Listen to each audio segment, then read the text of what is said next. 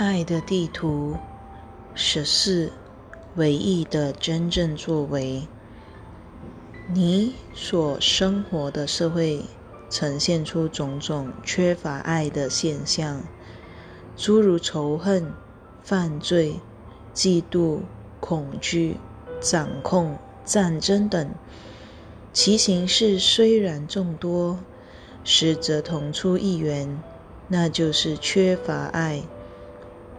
一旦你开始了解到，非常聪明的小我之心在同一个主题上变化出各种形式是没有意义的，那么你的人生就会变得非常单纯，因为这个星球上所有问题的解决之道只有一个。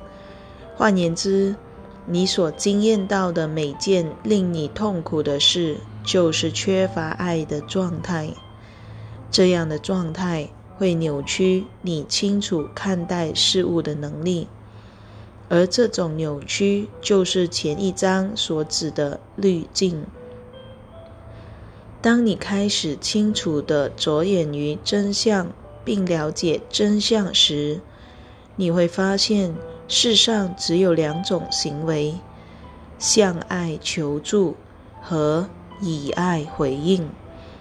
世间之所以只有两种行为，那是因为人类只有两种状态：感受到爱的临在，或是缺乏爱的感觉。所以，你不是在呼求爱，就是在表达爱。这是你所看到为恶的两种情况，只不过你给予这些情况不同的名字。且用不同的形式来呈现。然而，真正发生在世上的就只有这两种情况。一旦你不再对人生的复杂现象感到迷惑，你就会开始反问自己：这个情况的真相是什么？是缺乏爱，还是表达爱呢？当一个孩子耍脾气、躺在地上哭泣、尖叫时，显然这不是在表达爱，而是呼求爱。因此，你会以爱来看待这种情况，你不会攻击、掌过、批评、讨厌或希望这孩子滚开。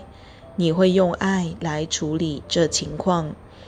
你可能会安静地坐在孩子身边，心中怀着平安和爱，不带任何评判，等待着孩子安静下来。或者你可能温柔地安慰这孩子，摸摸他或他的头，说一些慈爱的话。这些举例都是适当的回应方式。也就是用爱心来面对显然缺乏爱的情况。当你生病、感到身体疼痛时，你所体验到的是表达爱，还是缺乏爱呢？这是缺乏爱的状态。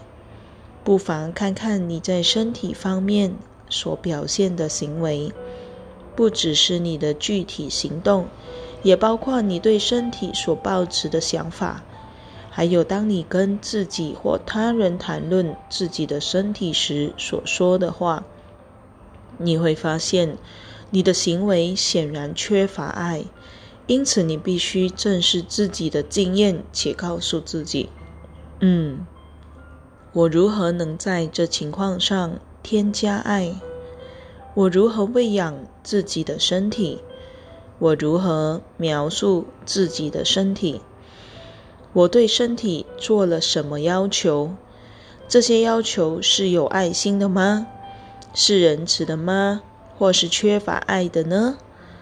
如果你能根据这些单纯的原则来做，人生就会变得非常单纯。你的人际关系也是同样的道理，不论是性关系，或是纯友谊、纯粹的友谊。如果有些摩擦、意见不合，或只是讨厌对方，不妨花点时间问问自己：这是表达爱，还是呼求爱呢？比如说，你所爱的人在外面喝酒喝到深夜，宿醉到隔天。如果你对此人生气，表示你并没有在这种缺乏爱的情况中添加爱。相反的，你在其中添加了愤怒，使得这种缺乏爱的情况继续下去，甚至更加严重，乃至匮乏。但如果你在这情况中添加爱，让这个人喝一杯冷水，并且询问一下他或他的感觉，或许你还可以让对方感觉好一点。这就是你添加爱的方式。但你的小我会不想这么做，他会说：“如果我在这个人饮酒作乐后帮他疗愈。”我便是在支持他或他凶酒，这种说法在小我的世界里是事实。你不去帮助深陷痛苦的人们，而是让他们去感觉痛苦，让他们受苦，让他们孤单的死去，或是喝到不省人事。但是圣灵不会这样做，圣灵会真诚而确实的将爱带入这个情况。并不断的给予爱，无需牺牲。然而，我们不希望你认为爱某人意味着你必须允许对方虐待你。爱某人不表示你要为对方放弃自己的人生，而是当你面对这个人时，你怀着爱心；当你想到这个人时，你送出爱的念头。这并不表示你不去过自己的人生。有关我的一生，历史上一直存在着一些严重扭曲的教诲。教会用我的一生当成受苦的牺牲的典范。事实根本不是如此。身体对我无关紧要。在我被挂上十字架前，我已能够掌握。物质世界，所以十字架的事件是要表达我是不朽的生命这一真相，绝不是要证明我的脆弱或我是一具身体。我知道我能再造一具身体，而我并不仰赖身体，因此这个事件对我来说根本不是一种牺牲，那只不过是证明我不再相信身体的真实性。但是教会利用了这个事件的教诲而加以扭曲，并且用同样的手法来扭曲我所说过及证明的许多事情。他们割取了自对自己有利的部分教诲，用来帮助他们压倒人们的意志及操纵人们的感觉。这情况在你的社会中由来已久。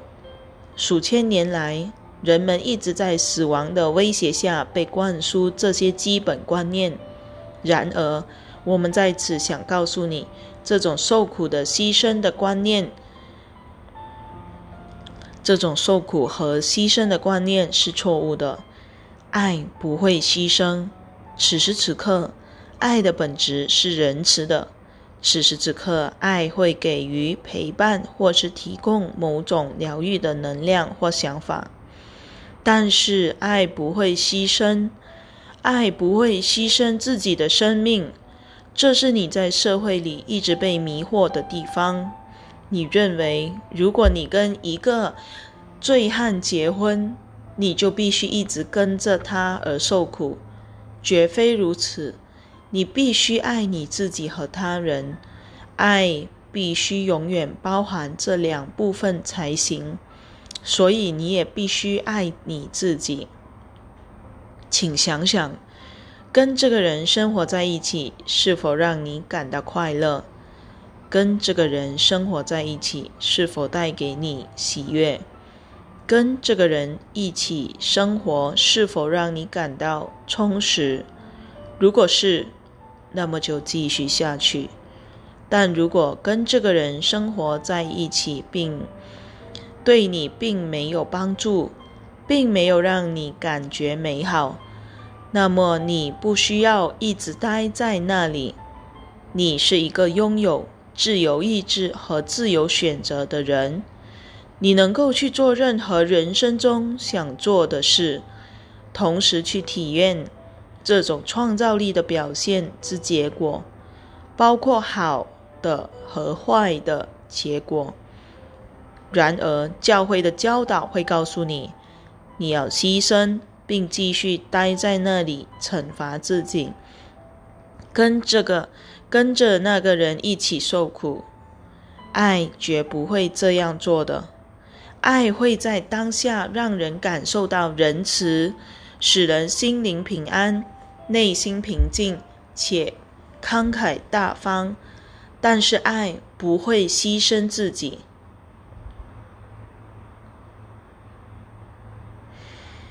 找出你缺乏爱的地方。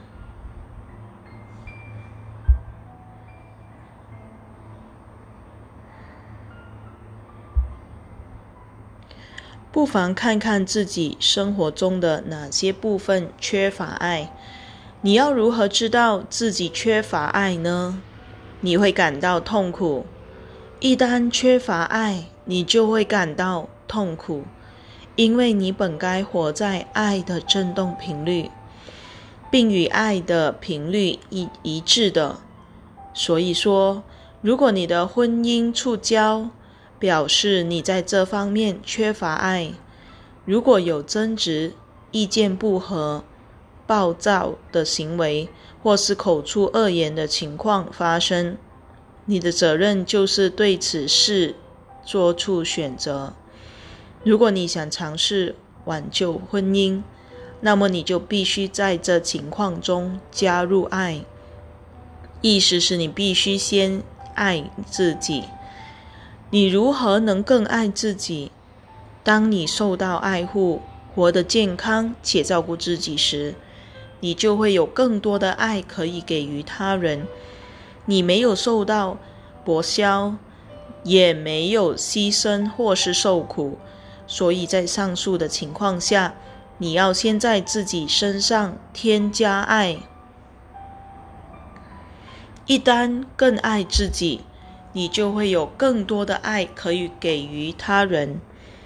如果你发现自己在工作上承受着痛苦，也就是说你没有感到满足，或者你觉得自己无法继续下去，那么你必须在此情况中加入爱。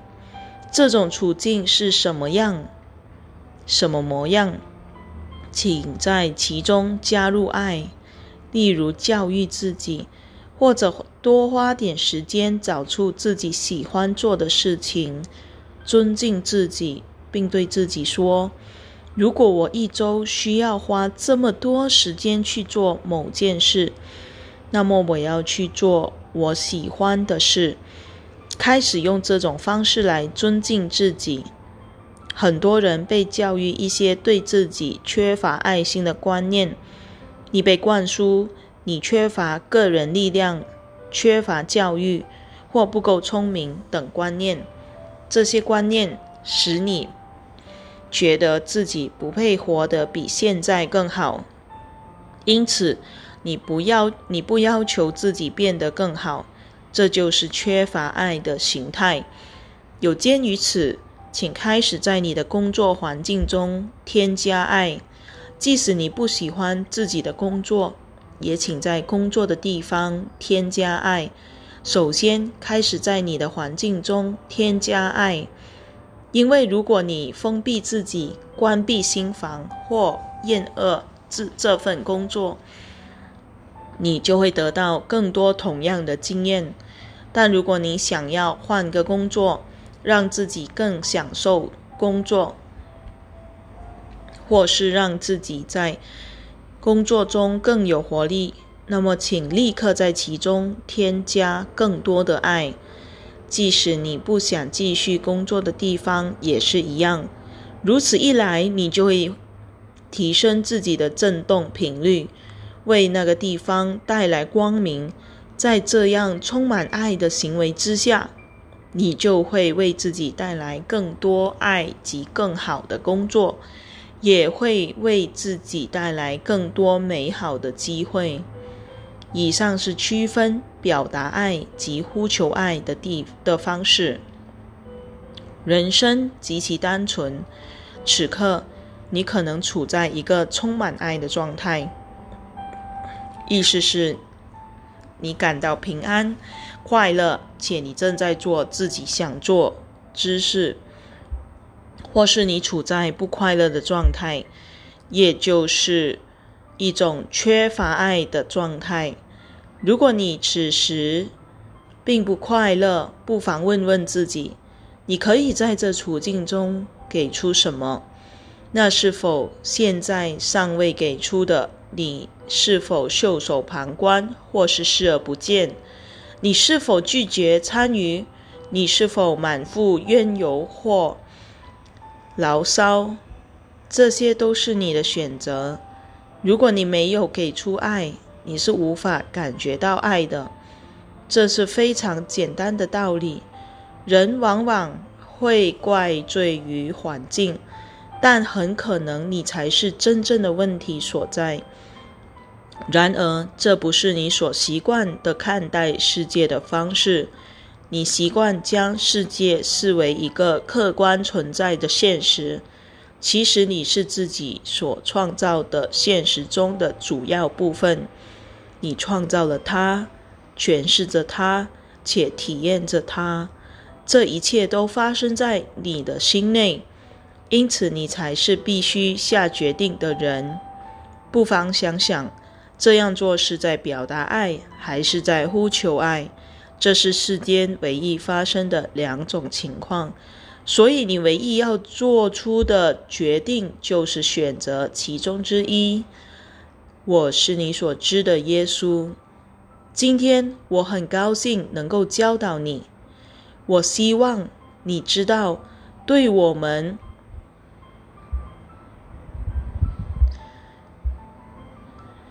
四柱指耶稣及阿南达来说，这是爱的表现。跟你分享这些教诲，带给我们很大的喜悦。这些教诲能打开你的心灵，使你接受新的观念，并向你说明世间所发生一切之真相。过去你一直被迫接受着许多观念，但你未曾被教导过真相。过去我无法在公开场合教导，或是公然的做这件事，这对我来说有些遗憾。但现在教导真相乃是一场完美的风暴。如今教会已丧失其势力，社交媒体及网际网络开启了一个全新的世界。因此，我们能够自由地传播这些真相。你也可以自由地阅读及实践这些观念。然而，切莫低估了小我之心的力量。它一直在你的社会中被喂养、培育及纵容，致使你受到许许多多的谎言所害。因此，你必须锻炼自己的心灵。这也是我们鼓励你开始学习奇迹课程学员练习手册的原因。这是你必须经历的转化过程，以实事、以事实的方式来净化你的心灵。这个星球上有许多灵修法门，你可以自由选择任何你想要遵循的方式。